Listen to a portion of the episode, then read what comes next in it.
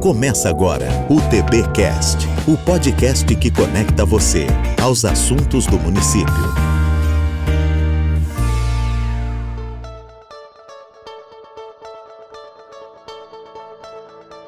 Alô, amigo tubaronense. Muito bom dia, muito boa tarde, muito boa noite. Seja bem-vindo a mais um TBcast, o podcast da Prefeitura de Tubarão, produzido pelo Departamento de Comunicação. A cada semana, o TBcast apresenta a discussão de um tema interessante e importante sobre o nosso município, cumprindo o seu papel de ser mais um canal de comunicação da Prefeitura com você, cidadão tubaronense. Eu sou Natiele Paz e, junto com o jornalista Max Alexandre, neste episódio vamos conversar com a enfermeira da Fundação Municipal de Saúde, Chayana Marcon, e também com o clínico geral, Dr. Felipe Bittencourt. TBcast, o seu podcast sobre tubarão. Vamos iniciar este episódio em dose dupla com os nossos convidados fazendo uma autoapresentação, falando pra gente um pouquinho das suas trajetórias pessoal e profissional Começamos por você, Chayana, a quem já agradecemos a presença. Seja bem-vinda. Olá, então muito obrigada pelo convite. É um prazer estarmos debatendo sobre um tema de grande importância que é a saúde do homem, né, no nosso município de Tubarão, um mês alusivo à prevenção das doenças que acometem os homens do nosso município e do nosso país como um todo. E agora queremos conhecer um pouquinho do Dr. Felipe, a quem também agradecemos a presença. Seja bem-vindo, doutor. Olá pessoal, tudo bom? É gratificante estar aqui e conversar com vocês a respeito de um tema que é muito importante. A gente sabe que esse conhecimento ele tem que ser propagado e a gente tem que mostrar também o que, que a nossa saúde, né, o que, que o nosso sistema de saúde está oferecendo para a população. Isso é fantástico estar aqui e a gente já agradece o convite. Apesar de estarmos no Novembro Azul, assunto que já vamos abordar já já, é importante falarmos sobre as doenças cardiovasculares, que é a principal causa de morte entre os homens e nem todos sabem disso. Gostaríamos de saber de você, Chayana, como é o cenário desse problema aqui na cidade? Bom, os dados evidenciam que hoje, né, as doenças cardiovasculares, elas lideram um ranking de maior causas de mortalidade nos homens, né? Infelizmente nas mulheres também. Porém a incidência em homens ela é muito grande. Então, aproximadamente 30% dos homens hoje morrem de doenças cardiovasculares. Então é um número muito alto. E o que que a gente percebe no nosso dia a dia? que o homem ele procura muito menos o serviço de saúde quando comparado à mulher. E aí desde a fase de um diagnóstico precoce, de fazer uma consulta para fazer uma investigação prévia, uma testagem rápida, até mesmo um tratamento medicamentoso. Então, quando o homem ele acaba tendo alguma alteração, geralmente essa alteração já está no estágio mais avançado, mais grave e acaba sendo letal na grande maioria das vezes. Segundo estudos, os homens são três vezes mais propensos a terem problemas cardiovasculares do que as mulheres. A que se deve isso, doutor Felipe? O que antigamente se pensava é que existia uma certa defesa do organismo da mulher nesses eventos cardiovasculares. Então, antigamente se pensava que os hormônios femininos, principalmente o estrogênio, ele defendia o organismo da mulher para ter essas doenças, né, que são doenças até um pouco mais graves. E com estudos científicos foi se vendo que realmente não tem nada a ver, não é a parte hormonal que defende a mulher, e sim um mero fato de que a mulher ela faz muito mais prevenção do que o homem. Né? A mulher se cuida muito mais do que o homem.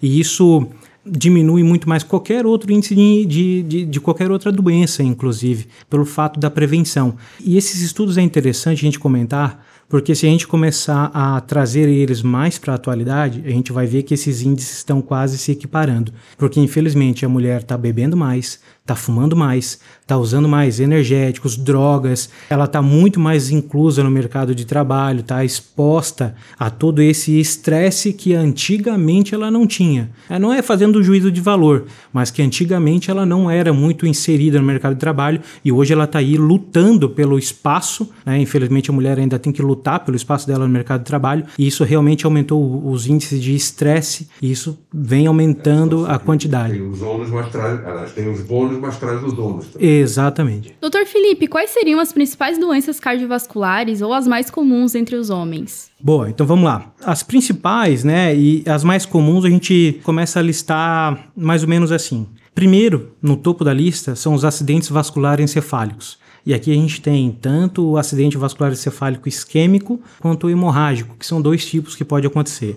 Também a gente tem as síndromes coronarianas agudas. O principal exemplo dessa doença com nome comprido é o infarto do miocárdio, é uma síndrome coronariana aguda. Nós também temos a angina, angina estável ou angina instável, que são outros dois exemplos. Além disso, a gente tem a insuficiência cardíaca, que também é uma doença cardiovascular. Nós temos as doenças das válvulas, e a gente tem duas específicas aí que são a fibrilação atrial e o flutter atrial, que são mais relacionadas também a uma parte né, da musculatura do coração, a um setor do coração. Chayana, como a rede de saúde do município recebe os pacientes cardiovasculares? Que o usuário tem que fazer caso sinta algum problema, algum sintoma? Então, nosso município hoje ele conta com uma rede de mais de 50 profissionais médicos. Isso a gente tem hoje no nosso quadro funcional dentro da Fundação Municipal de Saúde, espalhados em 32 estratégias de saúde da família do município. Nós temos 100% de cobertura hoje da nossa população. Os casos agudos devem ser atendidos nas unidades básicas de saúde, que é a porta de entrada do Sistema Único de Saúde.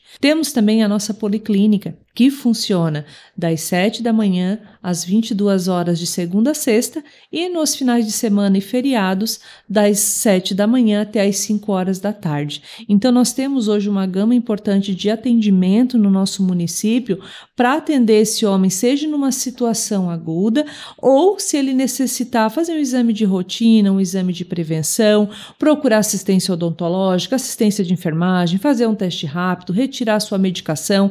Então nós temos toda uma rede de atenção básica para assistir essa pessoa. Nós temos também urologia na nossa rede que faz parte da média complexidade, que atende na nossa policlínica mediante encaminhamento de acordo com a necessidade de cada usuário, e temos as unidades hospitalares, né, que atendem no nosso município também via SUS. Quais as melhores formas de se prevenir as doenças cardiovasculares, doutor Felipe? Excelente. Ainda a melhor forma é sempre a prevenção. A prevenção realmente é o melhor, é o que a gente faz mais fácil, mais prático e ainda é o mais efetivo. Quando a gente avalia o, o que, que teve de grande impacto em todas essas abordagens, a própria existência da ESF, que é a Estratégia de Saúde da Família, já ajudou muito a reduzir o impacto dessa doença cardiovascular, simplesmente porque o ESF está ali disponível para o homem buscar ajuda, orientação, auxiliar e orientar na atividade física, fazer as avaliações rotineiras de glicemia, de pressão arterial, até acompanhamento psicológico, né? Em algumas situações a gente consegue fazer as orientações e isso a gente vai percebendo que a gente consegue detectar muitas vezes essas doenças no início, o que fica mais fácil para tratar ou então, quando já tem um negócio mais estabelecido, a gente consegue dar a devida orientação mais rápida e a gente consegue um tratamento sem ter tanto ônus para o nosso paciente e para o nosso sistema de saúde também. Chayana, entrando agora no Novembro Azul, qual a importância que a campanha tem e como é o alcance dela aqui em Tubarão? Então, a campanha do Novembro Azul, ela vem para chamar a atenção sobre a temática da saúde do homem. Não é um momento somente no mês de novembro que nós temos que nos preocupar com a saúde do homem, né? A gente percebe que ainda o movimento em todas as campanhas que se tem, o Novembro Azul ainda é uma campanha que tá muito devagar, a gente percebe que tem que ter muita buscativa, diferente do Outubro Rosa, que é quando as mulheres já procuram para fazer os seus exames de rotina. Então, a política nacional de saúde do homem, ela já acontece há mais de 15 anos, né? Então, ela já está instituída no país já há bastante tempo. Porém, assim, Faz-se aproximadamente uns 10 anos que vem já se trazendo essa temática do Novembro Azul, de trazer as atenções para a saúde do homem de maneira geral. Só que quando a gente fala de Novembro Azul, as pessoas já logo pensam no câncer de próstata e no toque retal, que é o que acaba tendo um estigma muito grande e fazendo com que muitos homens não procuram serviço de saúde. Mas o Novembro Azul ele vai muito além do câncer de próstata, de próstata, né? Ele vai fazer todo um check-up no paciente, avaliação de perfil lipídico, perfil glicêmico, avaliação né, da questão da função renal, função hepática.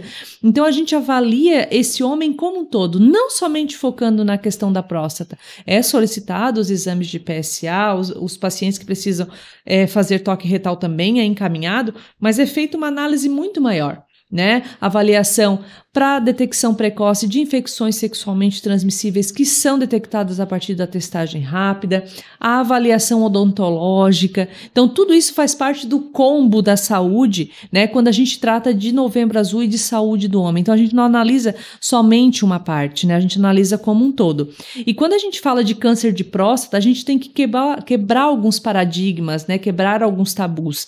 Porque, assim, o toque retal, ele é um exame fundamental hoje para detecção, né? Do câncer de próstata, mas a partir de uma faixa etária específica. Então, muitas vezes o PSA ele é suficiente, o paciente ele tem que ter uma queixa prévia, então ele precisa ser avaliado por um profissional. Né? Então a gente deixa as unidades de saúde abertas, justamente em horário alternativo, agora nesse mês de novembro, para tentar atender ao máximo essa população de homens. E a gente quer que os homens venham procurar o serviço.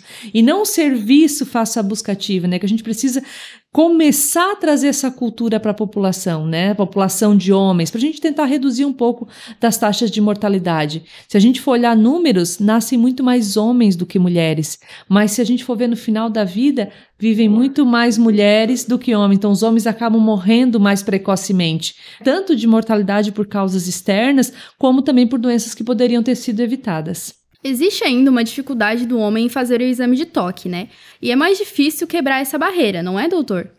É, é realmente muito difícil. Infelizmente, a gente ainda lida muito com preconceito, com piadinhas, com brincadeiras, e isso a gente nota que afasta essa população do cuidado. O homem é bobo, o homem, o homem solteiro e bobo morre cedo, cara.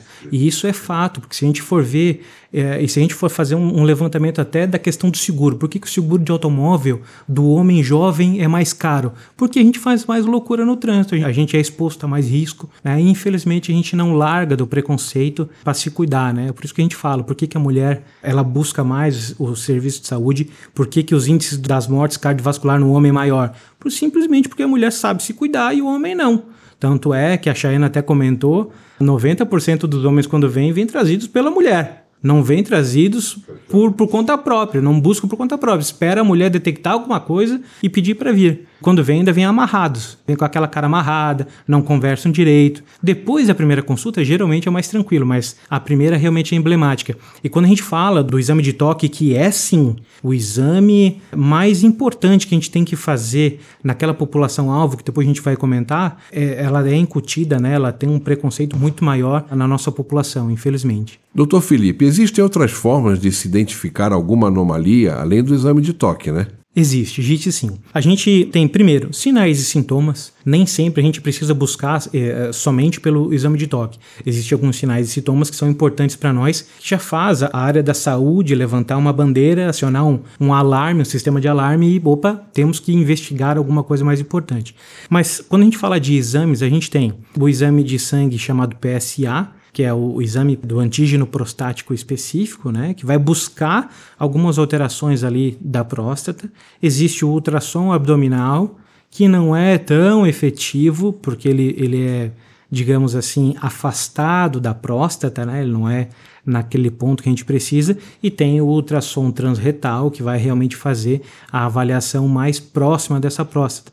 E por que, que o exame de toque ele ainda é o mais adequado, né? ele ainda é o mais fácil? Primeiro, que ele é barato de fazer, não precisa de uma tecnologia tremenda para se fazer, basta o médico ou a médica, né? não necessariamente o médico em si, basta o profissional, o médico, fazer a avaliação e nessa avaliação, nesse exame de toque, ele vai identificar muito mais rápido as pequenas alterações. Porque por vezes, se a gente for esperar o PSA dar alguma alteração, pode ser tarde. A gente já pode perder aquele prazo inicial de fazer o cuidado que a gente ia detectar se tivesse feito o exame exame de toque. Chayana, além dessa questão do exame de toque, lidar com a saúde do homem no geral é mais difícil do que com as mulheres, não é? Vocês sentem essa dificuldade em relação aos homens no dia a dia da rede municipal de saúde? Sim, a gente sente justamente porque mais de 90% dos nossos atendimentos são relacionados a mulheres. E geralmente o homem, ele vem acompanhado pela mulher quando ele vem ao serviço de saúde.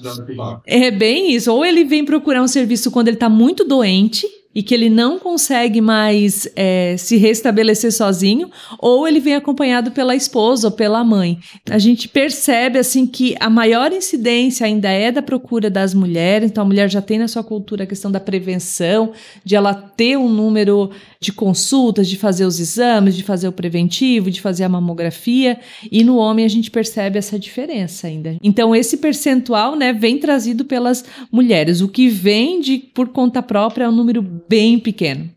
E que a gente precisa melhorar isso no nosso município. E, na verdade, não é só uma realidade nossa daqui de Tubarão. É do Estado, é do Brasil como um todo. Isso que aqui na nossa região a gente tem acesso aos serviços de saúde. Né? A gente tem um posto de saúde em cada bairro, que facilita o acesso da população. Né? Agora, se a gente for pegar a região norte, nordeste do Brasil, as pessoas têm que andar um dia, dois para ter acesso a um serviço de saúde que acaba dificultando muito mais. Voltando à questão do câncer de próstata, quais seriam os principais sintomas? Aqueles que o homem deve ficar atento e, se sentir alguma coisa, perceber que é hora de visitar o médico, doutor Felipe? Ótimo. Antes disso, a gente tem que lembrar o seguinte: geralmente a gente não vai ter um sintoma logo no início, um sintoma específico. E o pior, quando começa a ter um sintoma, geralmente o quadro está um pouco mais avançado. Mas os principais sintomas são esses: ó. micção frequente, que é quando o paciente tem muita vontade de fazer xixi a toda hora. Quando o jato do xixi está muito fraco ou interrompido, ou até ele tem que fazer muita força para fazer xixi. Quando o paciente reclama que ele vai muitas vezes de noite fazer xixi, porque isso é um sinal de que durante o dia ele não conseguiu esvaziar muito bem a bexiga. Sangue na urina, isso é um sinal de alerta também. Sangue no sêmen, né? No momento da ejaculação, ele percebe sangue. E aí tem alguns sinais bem mais inespecíficos: dor no quadril, dor lombar, dor na região da, da coxa, da pelve, né? do períneo, bolsa eh, escrotal. Mas esses são sinais é, mais inespecíficos, são sinais até de outras, outras doenças, e às vezes num quadro um pouco mais até avançado do que a gente precisava. A situação que envolve a idade para se iniciar a visita ao médico para o exame de toque, uns dizem que é aos 40, outros aos 45, alguns aos 50. Afinal, existe mesmo uma idade ideal para que o homem faça o exame pela primeira vez? Boa. Tem, tem sim. Vamos lá. A partir dos 50 anos, todos os homens devem fazer o exame de toque. Ponto. Depois, quando esse homem, né, esse paciente tem um parente de primeiro grau, tio, irmão, pai, ele tem que fazer desses parentes, né, de primeiro grau, que teve câncer antes dos 65 anos, ele tem que fazer o exame de toque nos 45 anos, a partir de 45 anos. Se ele teve dois ou mais parentes de primeiro grau, aí ele tem que fazer a partir dos 40 anos. Não é muito escrito em pedra isso, mas é aproximadamente o que a gente recomenda para os nossos pacientes. Chayana, como está a programação do Novembro Azul esse ano aqui na cidade? Temos o combo nas unidades de saúde nos bairros como novidade, né? Exatamente. Então, esse ano a gente lançou o combo da saúde, com uma novidade da questão da prescrição de exames pela parte da enfermagem, tá? Então, o enfermeiro esse ano ele não vai fazer apenas consulta de enfermagem, a gente já tem os protocolos instituídos, então a solicitação de exames de laboratório vai ser realizado também pelo enfermeiro que atua na estratégia de saúde da família, o dentista vai estar atuando na avaliação é, da questão oral de, desse indivíduo, o médico fazendo atendimento clínico, encaminhamentos caso forem necessários. Então a gente traz essa novidade de aumentar a questão da solicitação de exame para tentar detectar precocemente alguma situação, porque nós tivemos agora nesse mês de novembro, no mês de dezembro, um aumento, né, quase mais de 100% a cota de exames do município, justamente para tentar abraçar ainda mais essa população masculina agora nesse período para a gente conseguir fazer muito mais diagnóstico e, quem sabe, daqui a alguns anos colher os frutos disso, que é a redução da mortalidade masculina por diagnóstico precoce e prevenção das doenças. E como está a procura nessa primeira quinzena, Chayana? Então, a gente está tendo atendimento em horários alternativos. Como eu frisei, ainda temos que ir atrás dos pacientes, né? Os, os agentes comunitários vão atrás, fazem as buscas ativas para justamente procurar, né, é, trazer esse homem para dentro do serviço de saúde. Então, a gente ainda tem que fazer esse movimento.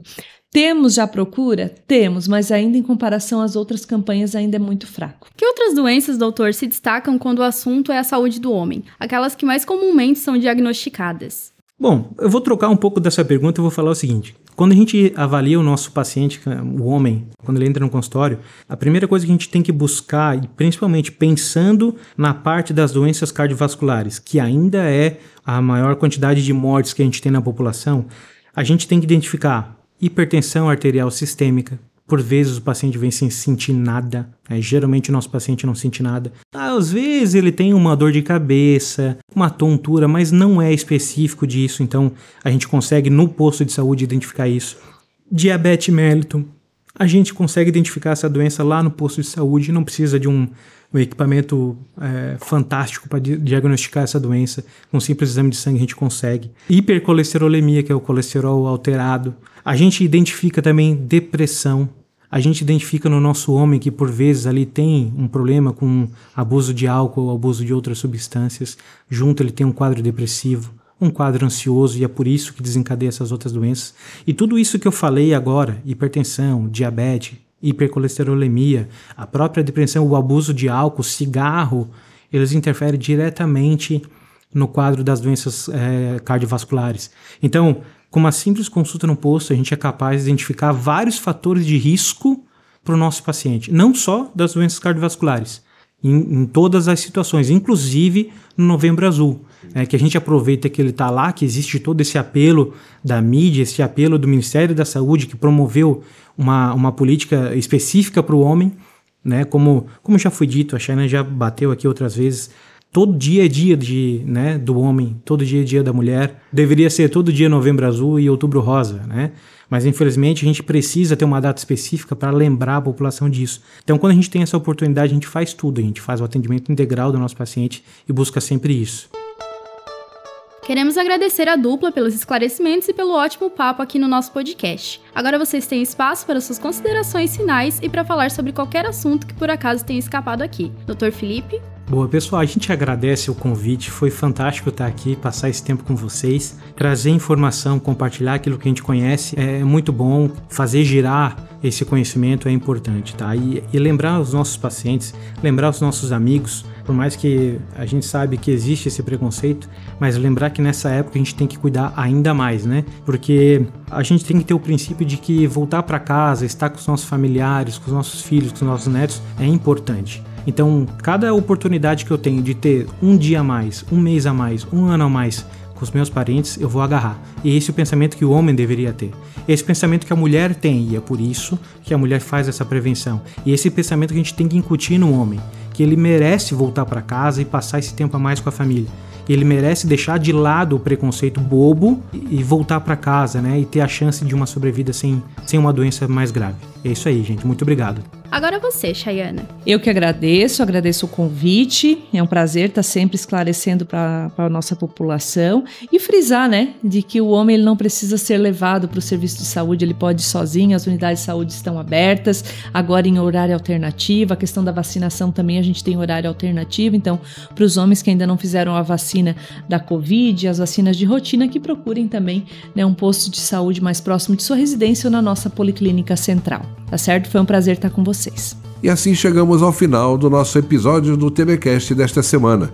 Obrigado aos nossos convidados, a você, Natiele, e aos que nos acompanham ouvindo os nossos episódios todas as semanas. Se você quiser comentar ou fazer alguma sugestão sobre o nosso podcast, é só utilizar as redes sociais, através dos perfis oficiais do município.